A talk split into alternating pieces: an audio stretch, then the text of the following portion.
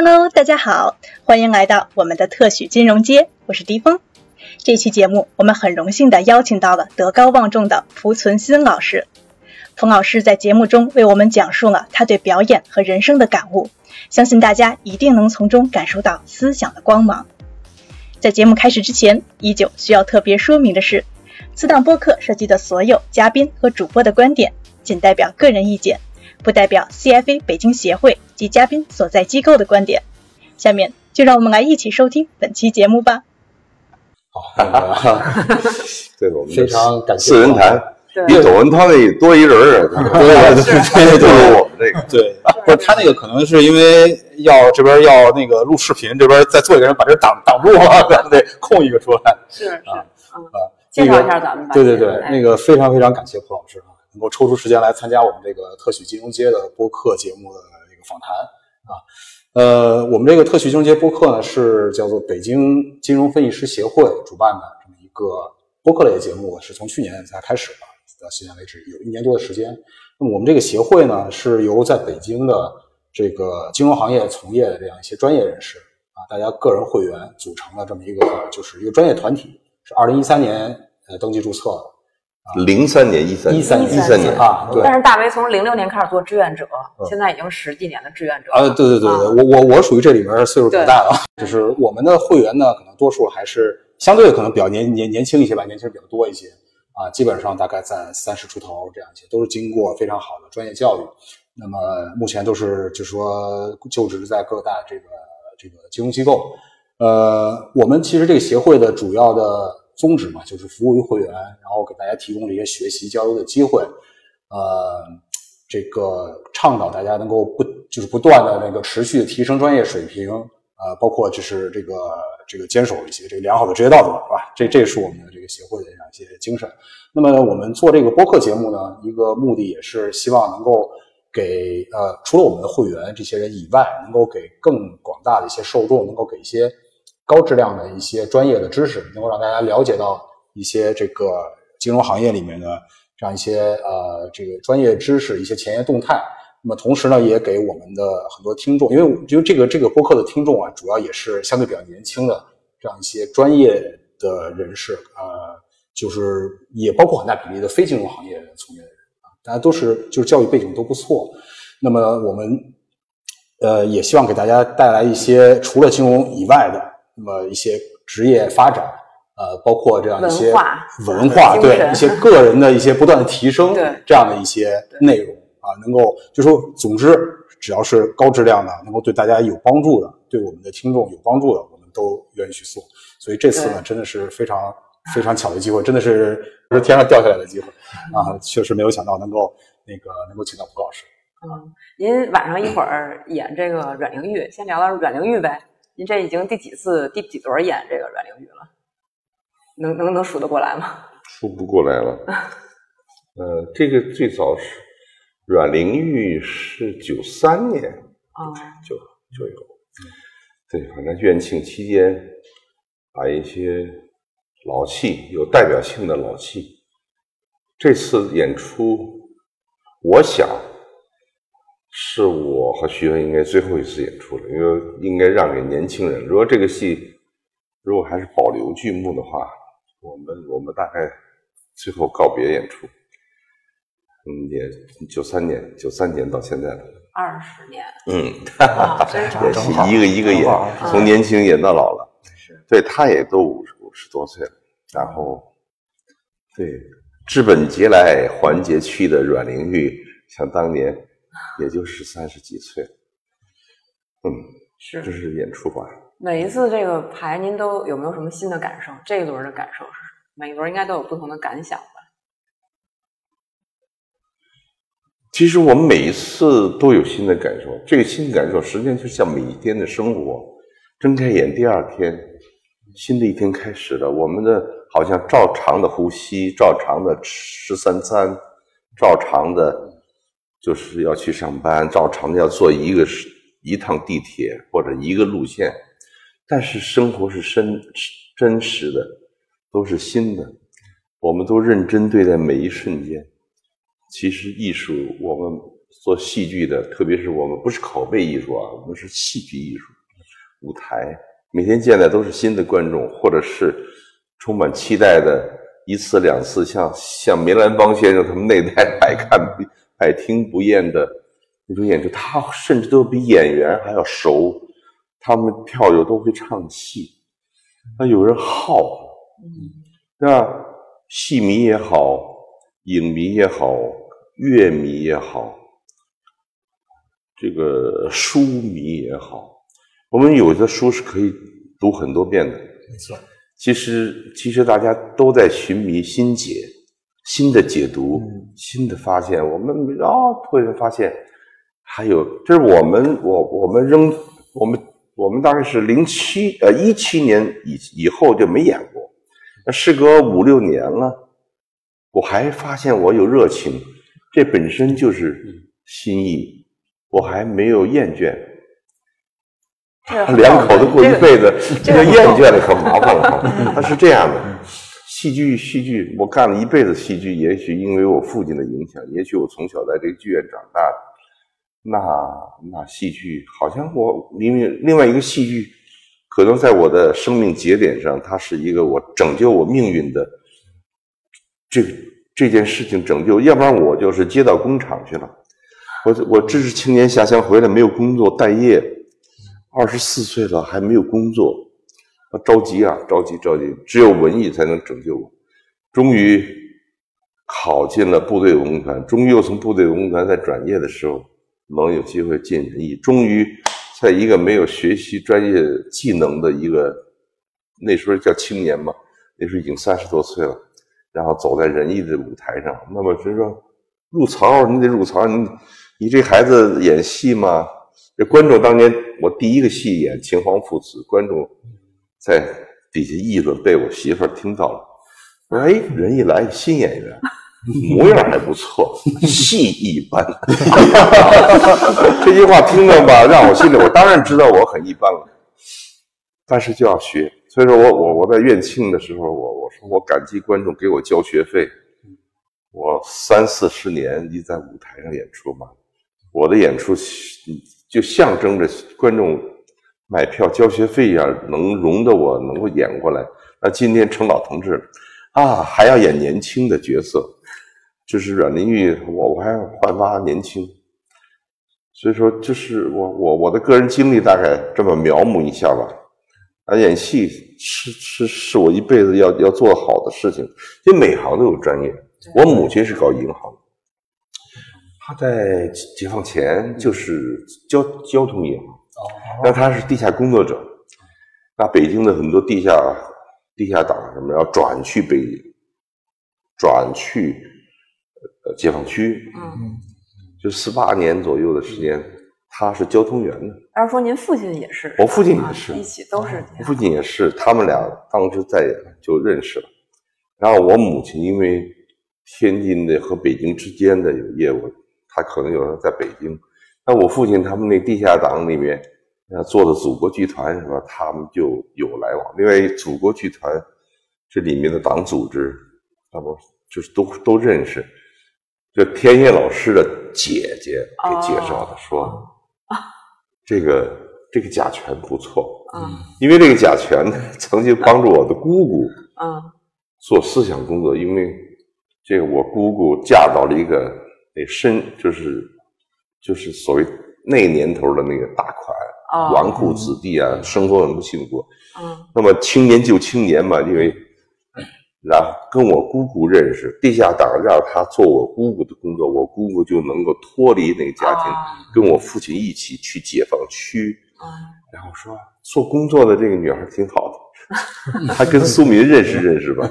你看他就他们是当时那个交情。啊，那我父亲呢是是是学生那个运动啊，然后呢祖国剧团也好，然后在四八年的时候必须转移了。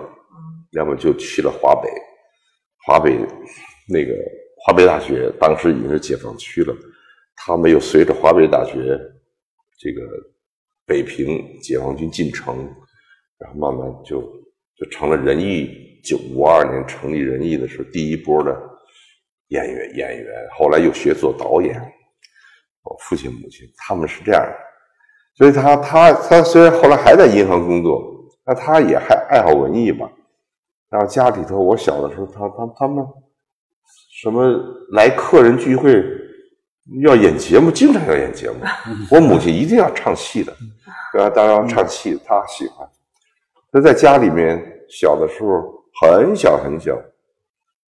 其实家里面谈话最多的是仁义的这些仁义的诗，耳濡目染，然后变成了。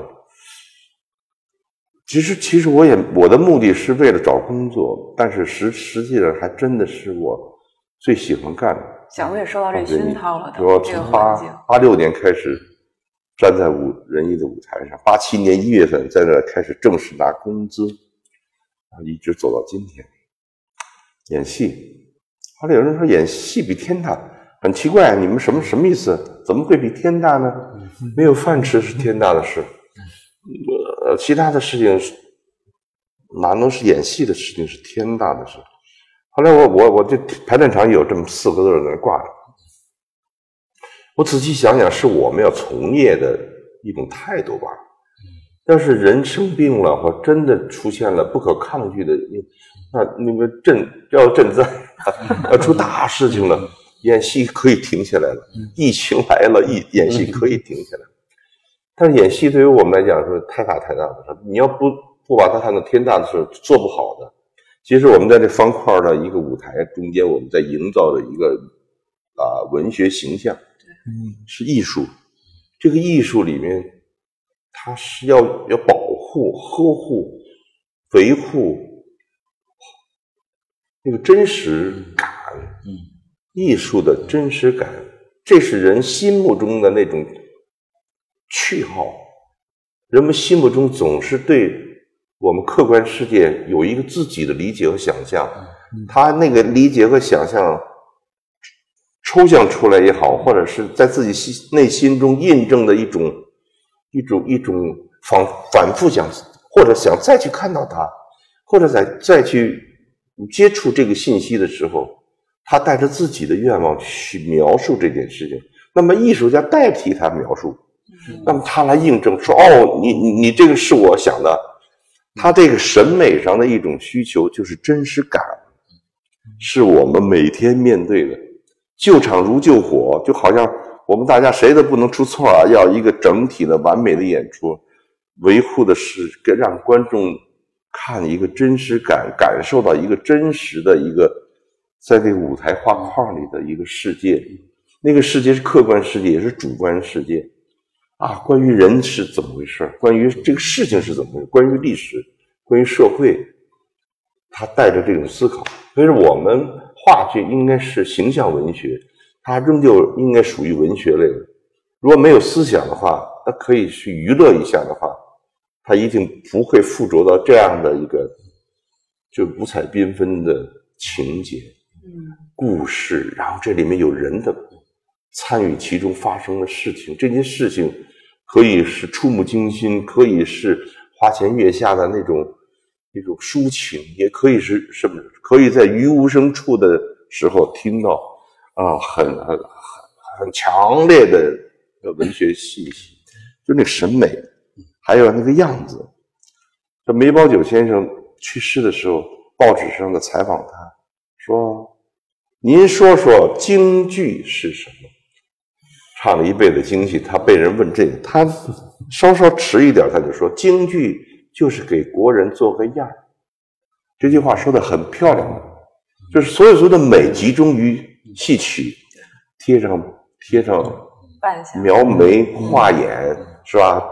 脂粉，然后那那些装束，然后那些那个那个那唱念做打，那个老生年间没有那么多的文化文艺形式，有了元曲之后，那么有歌，有舞，有有有念白，还有故事串联，这是那个老生年间国人好像。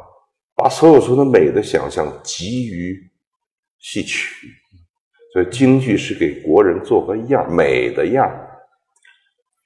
就每个人，我们都其实我也是忙于生活。像您刚才所说，我们都是金融工作者。那个我我在算账的时候，怎么可能还去那个那那念诗歌或者唱起曲来？那很严肃的数字，一是一，二是二的事儿。但是人都要闲暇，都要有喘口气的时候。完了，所以我一想，我们是同我们在社会功能中，我们是统领人的闲情的一份工作。这人的闲情，愿意选择走上舞，走进剧场。来看舞台上发生的事情。那天晚上，他可以不去想工作，可以不想，不去想自己白天操持的事情。这是属于我个人的生活。我的个人生活越多越好。马克思说的啊，是个人自由选择时支配时间的多少是文明的标志。你仔细想想，这就很棒很棒。是是，要我为别人做事情，我说为了尽责，或者哪怕是为了养家糊口，挣这份工资，我必须去服务于社会的这种被动性的职责性的工作之什么之外，个人属于自己的那爱情，你你不可以给我分配一个我爱恋的人，你不可以给我分配的，是吧？我你不可以管我今天想吃什么。你不可以管我，我的家里怎么去装饰，我怎么选择自己的生活？那人一定要有自由的空间，这种自由的空间里头包括，呃，喜欢，我喜欢听音乐，我喜欢去看画，我我还要去画。所以这戏剧，我们就是为了，这是我们的意义，这是我们的工作意义。哈哈，一下说这么多，没事儿。那您觉得作为演员，您怎么能更好的去融入这个角色呢？因为刚才您讲到，您是在给观众就是描绘出这么一个演出，那您觉得怎么去更好的去融入这个角色？因为是另外一个人，我我讲，另外一个思想。这两天我在想，因为剧院里头六十呃七十周年了，然后其实也又面对着一个新的发展，就是。我们从九二年开始，从接班，这老人退休，茶馆不演出了，作为一个标志、标记，就是说这些老辈人不演了，这戏没人能演。他们一些，我们开始演我们自己的戏。过了八年，说剧场这个剧场大修，说下决心排一把，就我们又把茶馆排出来。他一开始排完之后，我还弄了一个新的版本，就是舞台都不一样。就现在，我们也嗯，从零零年、九九年到现在，又有二十年了。我们成为差不多可以演到头了，该让下一波年轻人。这个就茶馆里面的所谓仨老头，如果让年轻演员接了，就标识着就是茶馆也好，人艺也好，真的进入另外一个又一个新的时代。就他们要和自己同年龄或者一起同轮回中间的观众发生关系，也可能年龄段很宽，呃，从中学生到退休人也也愿意看他的戏，但是他一定要用自己的艺术能力去去使得观众为他们买票而走进剧场。但是你这个剧场，你要你要传承什么呢？其实我们今天演戏，我也谈不出道道理，因为我没有上过学。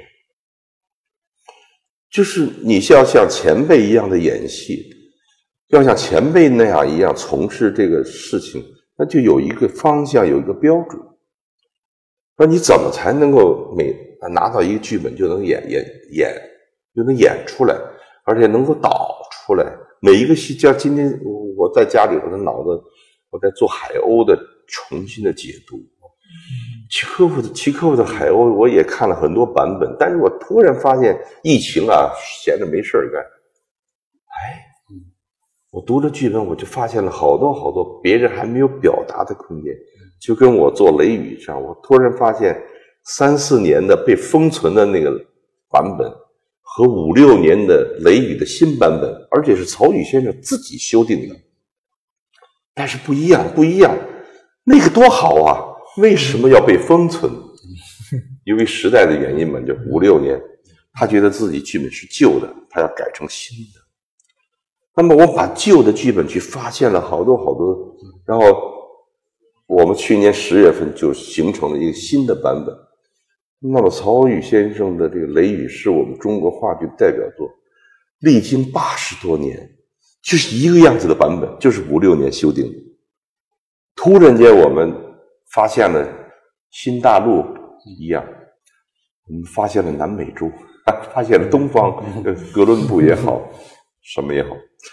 那么我就是还有，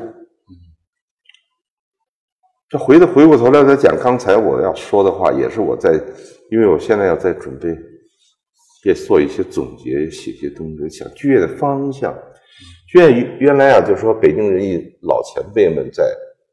不到十年的功夫，五二年建院，在五九年，我们迎第一次的十年国庆的时候，新中国成立十十周年，茶馆献礼，更然后他们创造的艺术的水平，可以和世界持平的，就是短短的十年的一个剧团，而且在这之前没有没有专业剧团。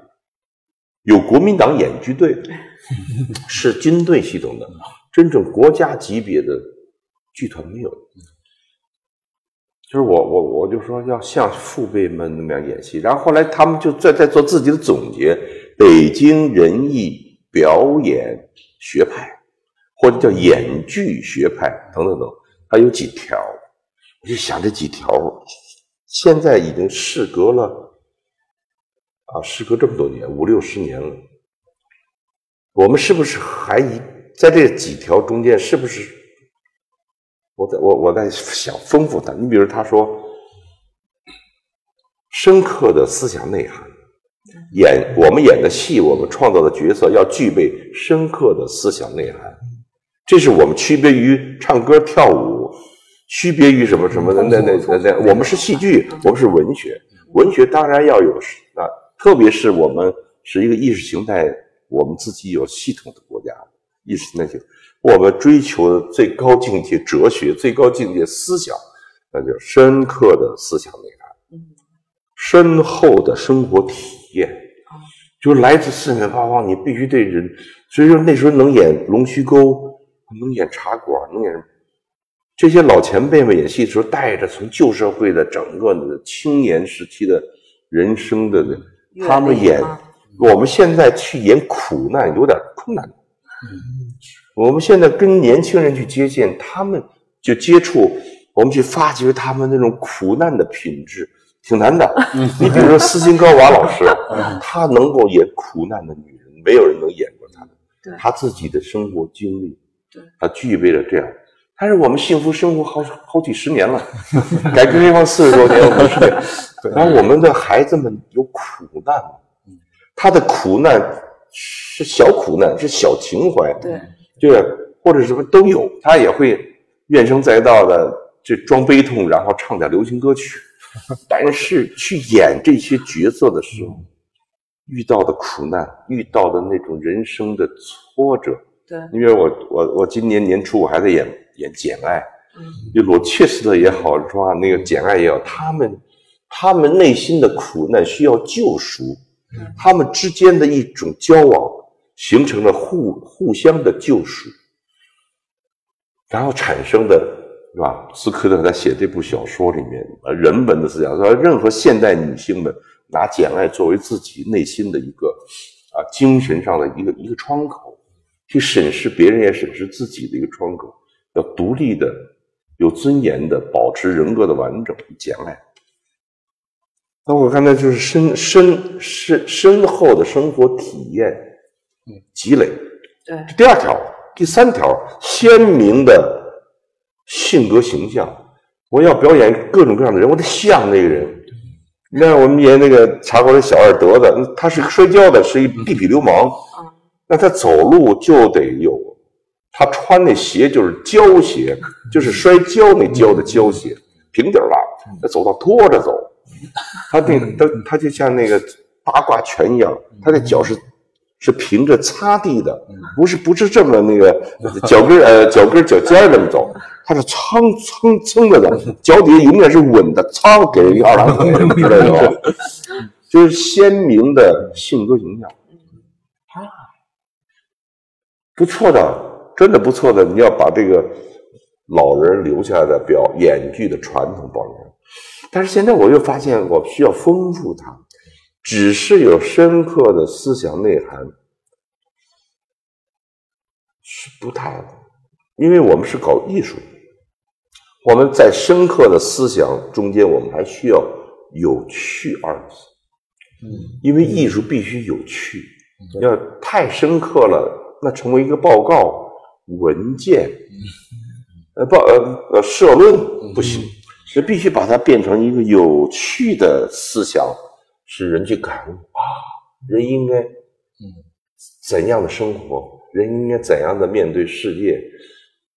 我自己的三观和他的三观，对吧？所谓三观世世界观、人生观和价值观，我们还得有兴趣观。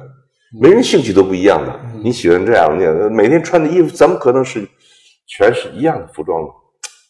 所以我就加了一个深刻、有趣的思思想内涵嘛。后来我就就再去斟酌提交剧院里面讨论，就是不是思想内涵，是文学内涵。嗯，文学文学的高端当然是思想，对吧？真的是思想，性格的体现就是思想。他这么说，他这么说，他这么说，他这么言行，他这样言行，但这是性格。不一样的地方，但是它透露出来的是他的思想反应，是吧？老虎、狮子们的性格就是占有，去捕食；那鹿啊，什么鸟啊，它们它们的生性是躲避，性格不一样吧？那性格，所以说他那性格是反映着他要我要吃你，我不被我不要被你吃，它两种思想那概概念。那我就说，深刻、有趣的文学内涵，深刻的生活体验，呃，好像深厚的生活体验。你说要谁怎么深刻？我不知道。我我的人生是挺深刻的，嗯，童年也好，青年也好，下乡去了，我们是销了户口出发的。如果说没有返程的机遇，我就是一个黑龙江边上的种庄稼的一个人。哎呀，我的家在北京，每次回到北京，听到北京站的钟声当当当当，哦，我要哭啊！因为我是我我是我不是北京人的，十二天之后必须离开回去，又得去干活了。我我我我我曾经有痛处的生活，对，而且我那时曾经。被不真实过，嗯，所以有的时候我在自省自己的人生的时候，会去想自己，我应该怎么去判断这件事情，应该怎么去做，因为他是应该有生活参照，就深厚的那农活我都懂，庄稼活能干，那扛麻袋上跳都干过，养马，所以我现在还还作为马术俱乐部的爱好者，马术爱好者，就因为我干的第一个农活是放马。可是你要有生活，但是深厚的生活，让现在年轻人怎么去体验呢？其实我就说厚厚厚实，这可以面对认认真真的面对自己的生活命运，哪怕择校择专业的时候那种艰难，哪怕在学业上的艰难，哪怕是交友上的艰难，哪怕是。就是就是就就是生活面对的每一每一瞬间，其实我们要感到个人和客观世界的这种冲突。其实契诃夫的戏里面就在描写这种人。曹禺先生写的那些细节，其实都是那巴金先生和曹禺。我突然解读他的这几部作品，都有一个主共同主题：走出去，走出去，走出去，出走。对，要从这个旧世界走出去。鲁迅说。扛起闸门，放青年人过去，牢笼。我们对曾经的旧生活，要要有一种这种革命的意识，其实是要走出去，走向光明。呃，是后世的生活，厚实而丰富的。每个人的生活其实都是，就不可以说我们不如老一代，或者是年轻人不如我们这代。怎么可以去这样去去面对什么九零后、八零后、零零后呢，每个人都有自己的生活，一定要在生活中的真诚的生活，把生活的这些记忆留在。你要如果能自己写诗，其实都在流淌着自己反刍自己生活的经验，然后去写出那些诗文，去写出自己的感受，作曲、绘画，它都有不同的那种，那丰富、厚实、事实那种生活体验的积累，包括阅历，不可以不看书的。我给那个图书节目做节目的时候，我说过一句话，我说。当然，这些都是那种新闻词儿。说看一本书，就像从井上，啊，来到井台上，张望下天空。是。我们还要回到井下去生活，然后突然间，我们又读读一读，读一读书，读一读，我们的整个的空间会大一点。其实我们生活空间就就在这儿。那我们在一个剧团里天天天天演戏，那你的生活空间，你要再到社会去。其实我们通过做社会活动啊、公益活动啊，他会接触很多什么人，甚至你出去拍电视剧、拍电影，你要都接触各种各样的人，要吃亏上当、受制片人欺诈，啊，不可能的。对啊，对啊，我们大明星也得坐在马路牙子吃盒饭。哎呀，濮存昕，哎呀，这这都是生活呀。然后签个字哎哎，我这手站着能用手签个字，签吧。签，哎，你要把个人的那点膨胀的内心收收拾起来，对啊，你你你你你怎么？他都都这些都是瞬间嘛。是。他要我说有阅历，没有读书，你可能你的空间，你想象不到历史和世界的空间有多大，各各色人等的生存空间有多大，然后他们去怎么想，怎么去做的这件事，等等等。那我是一定要有这样的第三个鲜明，而鲜明的舞台，呃，就是性格形象的是要鲜明，但是很多很多人就去实就是去演那个角色，演那个样他和自己的生命这个只是一种模仿那种，对他只是在模仿阶段，描红模子，像我们的习练书法还在临帖阶段。那你看，我们临的帖都是人家随手写的，对，那是随手写的。可是我们要去临人家随手写的，但是慢慢慢，如果你临帖临的多了，你就形成了自己的，你可以用于日常生活，甚至是表演，你可以写作品，展览也好，送人也好。但是你必须临帖，所以我说鲜明的还不够，鲜明还要生动。就是你是一栩栩如生的，一个一个演员，他是假定的，然后你扮演那个角色是真实，要有一个真实的形象，就是演员角色产生一个第三形象，第三形象是以那个人命名的，观众中想象理解的，就台上台下一起创作了一个形象，我演了半天，他没懂这事儿，就砸了，我演。我演他，他也特别像我，就是是我，我用我的那个生命材料，我的喜怒哀乐的，我的特长，我我我是能做出来的各种表情，然后恰到的和这个角色在一起，让观众底下看之后形成了一个共同探讨的艺术观赏关系，这是剧场，这是所以焦先生在。未完成导演提纲的第一句话就是与观众共同创造。我们是干的是这活我们不是自个儿给自个儿演的，自娱自乐不是的，是给观众看。观众怎么去看我们，是我们非常要明确的。我们自己首先是一个好的观众，我去看别人戏，别人的好，我呀，对，很专业，特好，我要像他那样。别人演的不好，问题问题在哪儿？嗯，我不能这样。说我的那个审美的东西是也是和关系有关，因为我看了很多，所以这这个这个东西是一个，所以说你必须有自己，只有自己的才是一个好的演员的表演，没有自己只是装出来的，你要比如说，我们现在批评这些有一些演的不好的演员也好，年轻的演员也好，他们就念完词儿就完了。嗯，这个词儿的基本情绪是什么，他们就完成了。啊，你看完也就看完了。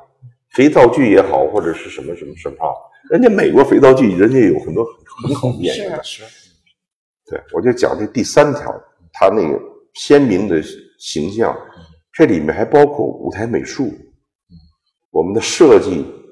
的那种简洁而以小见大，是吧？以点带面也好，他他他舞台上要有一个特别有意思的，就抽象化的，提供给观众、提供给演员表演的那个空间是什么颜色的？你比如说那海鸥的时候，在第一幕的时候，你就会用很多水，用灯去打它，那水里面再用那个。小小气泵没声没声的气泵，然后弄着水波纹，哦，映的那幕布，甚至映的观众听都是那个水影。这个水用光用灯是可以打的，但是如果我用的是放了几个池子水，我用各种各样打上反上出来的，又有不一样的情趣。就是你必须有有这样的形象性，所以他不只是演员。他在这种啊鲜明而生动的舞台表现力，这个完了，这表演完了。其实我最后我们要一个专业剧团，它是一个很系统化的一个，它甚至包括艺术管理，甚至包括包括策划，甚至包括像毛利他们的营销单位。我们要卖票，我们要把观众进到剧场之后，让他舒舒服服的拿着票，就是很愉悦的去到舞到剧场去生活，领座员，我们座位的舒适，剧场的整个气氛，灯光的强度，啊，让观众有非常好的观剧的那种心态，然后大幕一开，他们就注意力都在舞台上，这时候什么都没不重要了。一个黑的空间出现了光的聚焦，舞台上，它是整体的完美的，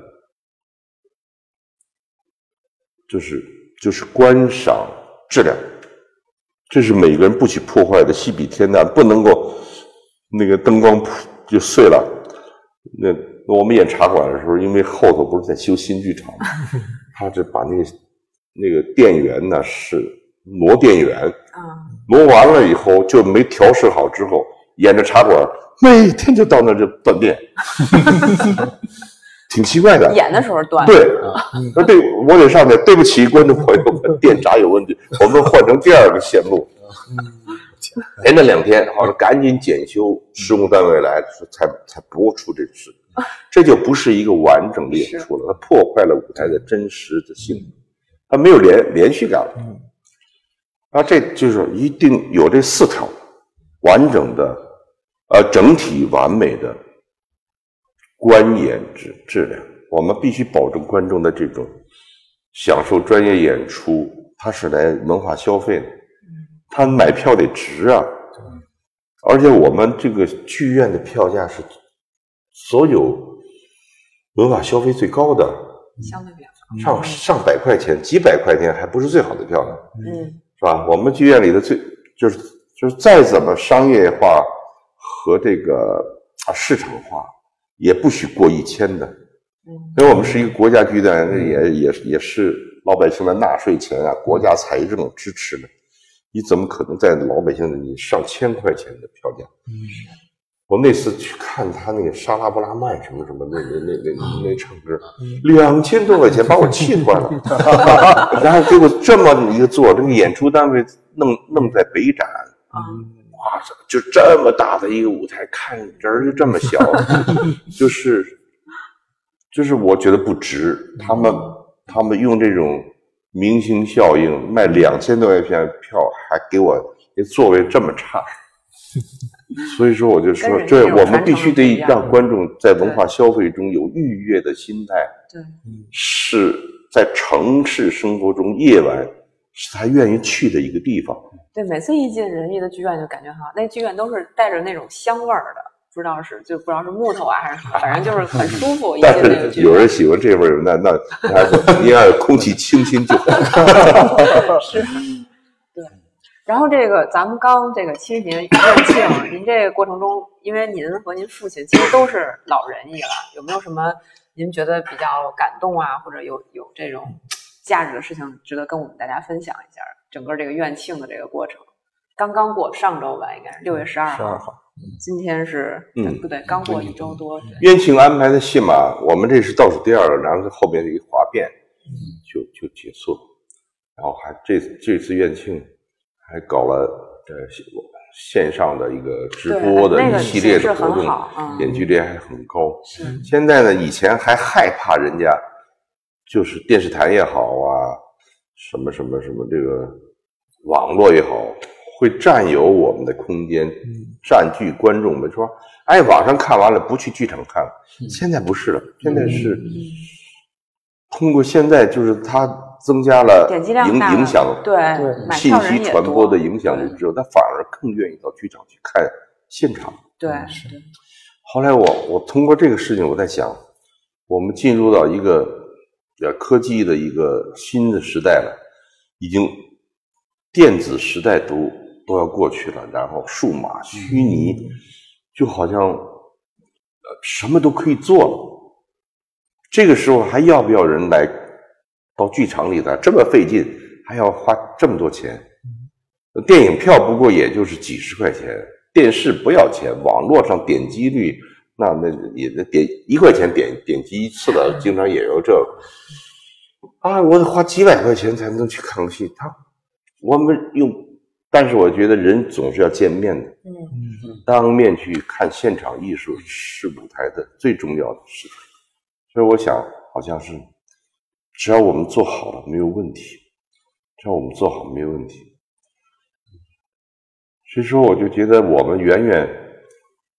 引起我们兴趣，继续往下做，或者是我们像我也也也是这把岁数了，然后我想最对这个剧院，一是我完成我自己身上带的剧目，因为我我还能演的话，就一定得让我演，要不然剧目有很多就演不了。一个是你怎么跟年轻演员在一起，然后告诉他们演戏这个我的相声，因为他们没有见过前辈。我们见过，他们只见过我们，那我们怎么做，一定是对他们有点影响。我我我觉得这很重要，而且我也马上也快结束了。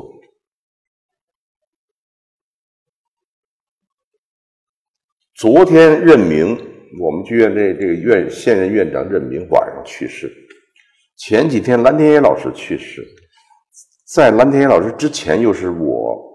觉得特别敬佩的叫谢延宁老师去世，就生命是是有规人生的规律啊，我们要接受这大自然的规律，都有告别的时候。但是告别的时候，谁再怎么想，这时候是挺着迷的。对于我来讲，挺着着迷的。就是我六十岁之后，我我想了我六个字：玩、学、做、物、舍、了。这六个字是一个对人生的一种概括吧。我们要玩，今天咱们在一块玩呢，就是已经有十年那个交往了，是吧？这个爱看戏的一个小姑娘，就是还刚毕业呢，现在都都这样了啊！就让我，我要是对啊，我可以不不接受啊。这最近挺忙的，而且我一天天到晚都，对啊。但是我我要玩，要平易，要跟谁都。都要哎，这也是我的生活。要要不在你这儿，我好多话可能一辈子没说过的话，我今儿都说了，是对不对？所以说，人生要要有好多好多好多。我这六个字，我觉得玩的心态，特别到老的时候，一定更要知道玩的乐趣。然后在工作中间，你要有玩的乐趣，就就是兴趣，嗯，好奇，成就感。成了，嗯，说他这个这个兴趣的东西，把它编织到玩的境界的时候，他好像就不只是他好像给自己带了，嗯，是自己乐趣的、主动的去做的这种心态，玩的心态，特别好玩，就进入。学做，那肯定是破万卷行千里的，你必须得得得得经历这两条，然后你才会，呃，操纵感很强。你你不去做一下的时候，你就永远永远证实不了自己的成功。玩学做完了之后悟。就做的多的，学的多的，玩的多了，就有悟了。因为悟就是同义语，就叫比较啊。这个人呢，嗯，什么关系？哎，出现了，对吧？他他太多太多的事情在脑子里之后，他就会有选择。那个选择之前，他是一种参悟、比较。我选择什么？他他顿悟了，突然间明白了。好多时候不明白，连想都不想，但是没想。触景生情，悟，这是我们人生中间特别有趣的地方。对，而且人的思维是有快感的。除了是这个，你像那个、那个、那个，对，《心经》里面就是无色无味，什么无，怎么都怎么都是无。但是，之所以要达到无，其实是为了有而充满了空间感。有完之后，马上又进入到无。其实这生灭之间，是在我们生活中间，每天都是开始结束，开始结束。每天要睡觉啊，又醒来，吃开始吃饭。要刘恒老师在这个这个院庆的他的网络发言，他的网他说，戏剧就是当幕一打开，一颗种，我写的剧本的种子。播撒出去，戏一闭幕，这个成果已经在观众的心中。啊，他他他讲的是这样一种，从开始到嗯，那老演员去世的时候，他的戏剧人生的谢幕，然后他有一个这突然间就有参悟，悟之后是一个非常聪明的状态，就是你什么都懂了。天文地理啊，这个这个这个这个人生世事，那你们你到什么都懂的时候是很痛苦的，你什么都看破了，很痛苦。前头没人了，就你一人，你是孤家。嗯，如果你不听别人的高见的话，你就很痛苦，因为你你对呀，就是这样的。说你前头有师长，有比你棒的人，你你走路长征的时候信心百倍，跟着走。对，没有领袖，没有前面的旗帜，往哪走啊？怎么可以翻雪山过草地呢？是，然后他跟着的。但是如果突然间你们前头没有人了，就父母去世的时候，生死的帘儿就拿下了。你就面对生死了，排着队，哦，该到我了，是不是这个道理？所以说，悟之后，我用一个舍字去解读自己。当你什么都拥有的时候，一定要懂得喜舍乐施。他这不仅是慈善，他要他要把自己放下。自己的名、自己的利、自己的成就、自己的那种身份、自己的那那那点那点，就是宋二说：“我脱不下我这黄大龟大褂我脱不下我这大褂谁能要我呀？舍不下那面子。那知识分子那拿不下那自己那点面子。如果你有舍的精神，不追求完美主义，我上台，我只有真诚，对错没关系。”这件事情，我跟你交往中间呢，对错没关系，我是真的，这个就很很好交心的。舍之后就是了子，了是一个功课。最后给你讲一个这个了，就于时之已经告别演出的九二年，其实他现在还没有我大，他是二二二八年的，九二年啊。他是二八年的，那应该二八年九二年，嗯嗯，对，六十六十多，他就六十刚出一点头，嗯，但是他已经觉得我自己演不了戏了。最后一场演，最后一轮演出是亚运会，九二年亚运会，他带着很大的负担，就是因为他他的那心脑子传到嘴上已经有障碍了。哦，怎么念那台词？他跟天野老师说：“你们拖着我点儿，我如果接不下去，你们就往下来。”嗯，就他自己非常痛苦的完成了自己的告别演出。可是我那时候是跑茶，是第一场的茶客，在剧院里头演年轻演员演群众，群众角色，就那个打哈欠，然后说谭嗣同是谁？那是我的，就这一句。哦，说徐师老师、师之老师改戏了，怎么改戏了？赶紧跑到那侧幕条去看。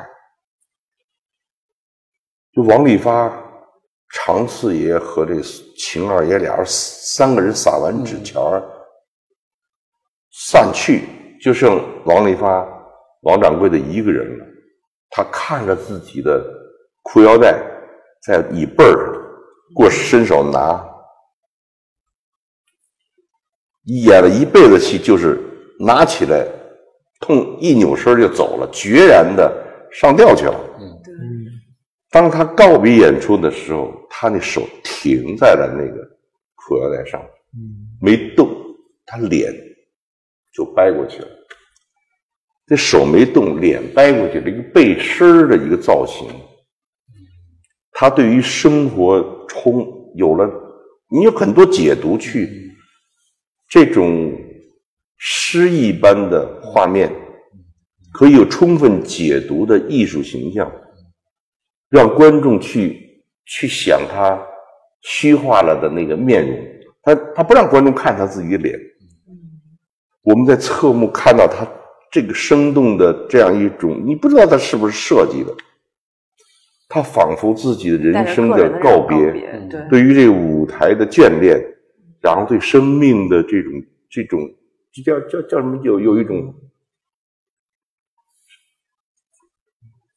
就是。就就人生这这这种这这种真的难言，就是这种人生的况味，最终都是悲剧。竹篮打水一场空，或者是身外之物不可带带带去的。但是他眷恋这个事，所以你看他，然后他停着在那儿，然后脸没再回来，那手把裤腰带。决绝的一抓下场，就这样的表演，是一辈子可能就像闻一多先生在他的封闭四年之后的第一篇作品叫《奇迹》中是这么描述的：我在我人生在做什么？我前面的一切都是不值一提的，天上的云彩。然后一声鸣叫的鸟，我都擒不住眼泪。这些都是有什么可真正的艺术价值呢？我要期待的是一个奇迹的发生。就所有知识分子也好，文学、美学，我们在创造艺术的时候，其实都在寻觅着那个奇。我要创造奇迹，舞台就是一个创造奇迹的地方。观众也为了这个奇迹而走进剧场。他去看神奇的假真之间的真实感，是人制造出来的真实感，是生命中流淌的一个现场表演的真实感。所以，他他他的这个奇迹，奇迹到底是什么呢？他一点一点分析，最终他说，奇迹是一个大写的“美”字，它在我们心目中像是一个是吧发光的。舍利，我在等他，我等一辈子还没等到他。我今天又在提笔写，我要将以美作为我的崇拜、信仰，去追寻它。说我们不是我们搞艺术的，当然一定要懂得真善美，必须是真，必须是善。善其实就是对错。和和尚讲善哉善哉，要对呀对呀，是这个意思。不是说一定要要要要为人好，一定要慈善，不不仅仅是这样，是对呀，善本是最啊，是就是善，它是这样，然后才会最终的达到那个美。所以我就觉得我们在制造美的形象，其实就是这些前辈们用自己的人生中积累到最后。他这一刹那，我看到了很多观众，也许没有意识到，大家也看同场，很多观众都来看，都记着九二年的七月几号的最后一场演出。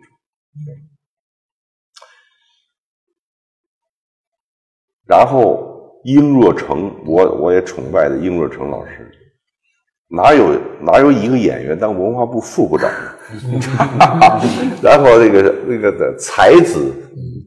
那个部长王某部长，然后他把殷若成说他他们那届政那届那个文化部太好玩了，但是他癌症多年，他来参加诗歌朗诵，分配给他的是李叔同的《送别》，长亭外，古道边，芳草碧连天。早晨起来走走台来，我好久好好多年没有见哦，谢谢你，我一瞅他瘦成那样了。看看，早晨排完练挺好的，一个一个女子合唱团在后面哼鸣，长亭外，古道边哼鸣。到晚上演出，他第四个，因为身体不好的都先来，咱们他们就先都回家睡觉去了，就不要谢幕了。他第四个上去，我就趴在那个侧台的那个小窗户那看。他不知道为什么，就是长亭外之后的二十多秒钟不说话，这舞台在等着呢，这哼鸣呢在在在反复呢，观众开始骚动了，怎么了？不知道，有事儿吧？就这底下就开始，他就在那个麦克风前面，一点表情都没有。古道边，他你这都觉得他没有呼吸似的，他身体弱，也是生命的最后时刻。他真的是那一天，就是他最后一次在舞台上，但是他朗，他不是演话剧，是在朗诵送别。一壶浊酒尽余欢，今宵别梦寒。天之涯，地之角，哇，他的那个感怀和他的那个生命也有关系。慢慢慢慢就正常了，就顺着就念完了。他不是忘词儿，但是我在旁边看着，我的心又都悬在这儿了。这这些都是很很不容易能够看到的人的奇奇观，人人的生命的奇观，就是那那样一种感觉。就是我我们我们也会面对这个时候，但是我们不应该。不应该是这样，没有没没有价值了，就不要在舞台上再演了。但是尽快的，还有几年的功夫，尽快的把这个专业做得更好一点，就把这个传承，就你不是就是格式化？对，这格式化是是一个什么给我启迪？就是我的一生中，我在努力做好我的专业，包括你们也都在做金融。就是把自己工作做好了，自己的这个教育系统的老师，自己的前辈啊，或者我们这个专业里面做的最好的人，嗯，他这有一个标准的问题，我一定要做到什么份儿上？嗯，这是纵向的，横向的，我的同事，全世界我这行干的干的最好的一个一个一一个标准是什么？是吧？全世界有这么多优秀剧团，你怎么可能是中国的演员最好呢？我们又有国际邀请展，我们要出去也能看看一下啊。我们也可以看电影，大明星，哇，我真崇拜他们。就是这都横向的表，横向纵向的一个差，就是交叉点，就是你这辈子你的水准在哪里？你要知道天高地厚，你要知道你不是那个最字只有更好，没有最好，啊，你就还能够再上升几个网格，再上升几个节节点，其实就是闻一多先生寻觅的那个美，常常在你的表演瞬间中出现，那个真实的东西，那个真实的东西是你的一种艺术手段创造出来的。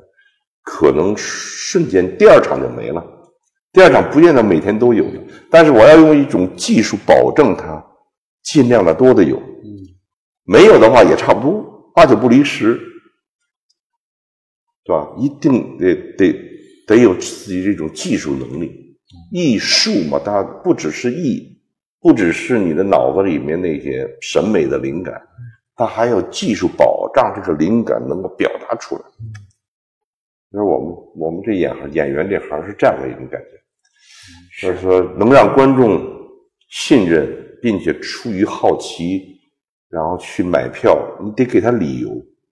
就是我们一定要给观众理由，你可以来看我们演出，水平还可以，他一定是我们就是我刚才想的这些事。是，问您最后一个小问题，因为您晚上还要演出，对，这已经该对该准备了。您说到这个专业的经济，我记得您不管是在公开场合上，还是在跟我们私下的这种交流中，您说人不要被手机所束缚。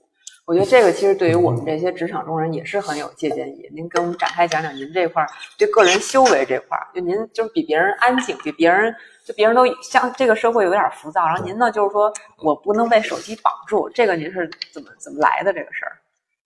我也不是不看手机，我那个朋友圈也好啊，什么什么那个都有，我也看，哗啦哗啦看。